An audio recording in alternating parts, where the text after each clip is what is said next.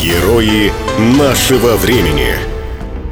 Heavy Metal Dad. Именно так прозвали 60-летнего Сергея Поткина из Златоуста. Он завсегдатый рок-фестивалей, с детства обожает тяжелую музыку, а вместе с любовью к жанру пришла и различная атрибутика. Футболки с черепами, кожаные сапоги, куртки и плащи. Около 15 лет назад Сергей начал самостоятельно дополнять образ рокера и делать шляпы в стиле стимпанк. Получилось неплохо, и на одном из фестивалей ему предложили выпустить коллекцию шляп и организовать выставку. Идея оказалась удачной. С тех пор аксессуары разлетаются мгновенно.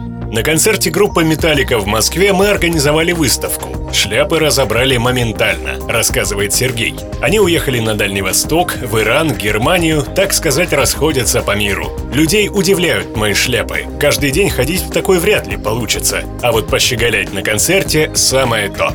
В ассортименте у Сергея не только шляпы, но и различные маски, очки и фигуры. Материал для изделий может быть весьма неожиданным. Из самовара он сделал светильник, а к одной из масок приделал самые настоящие бычьи рога. Особый фурор такие вещи производят на рок-фестивалях и концертах, куда Сергей с удовольствием ездит вместе с женой. Там же, кроме выставок, организовывает и фотосессии. Все желающие могут примерить необычную атрибутику и сделать несколько снимков. Люди выстраиваются в очередь очередь. Интерес огромный. Такие фестивали приносят основной доход с творчества. Свой интернет-магазин продвигается с трудом. В основном заказы приходят от людей, знающих хэви-метал деда и через группу ВКонтакте с говорящим названием «Дело в шляпе».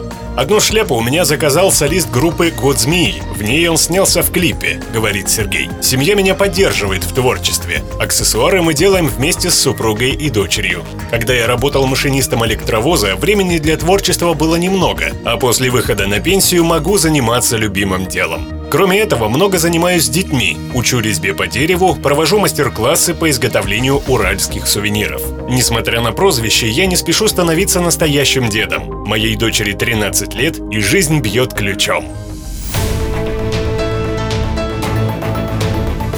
Герои нашего времени.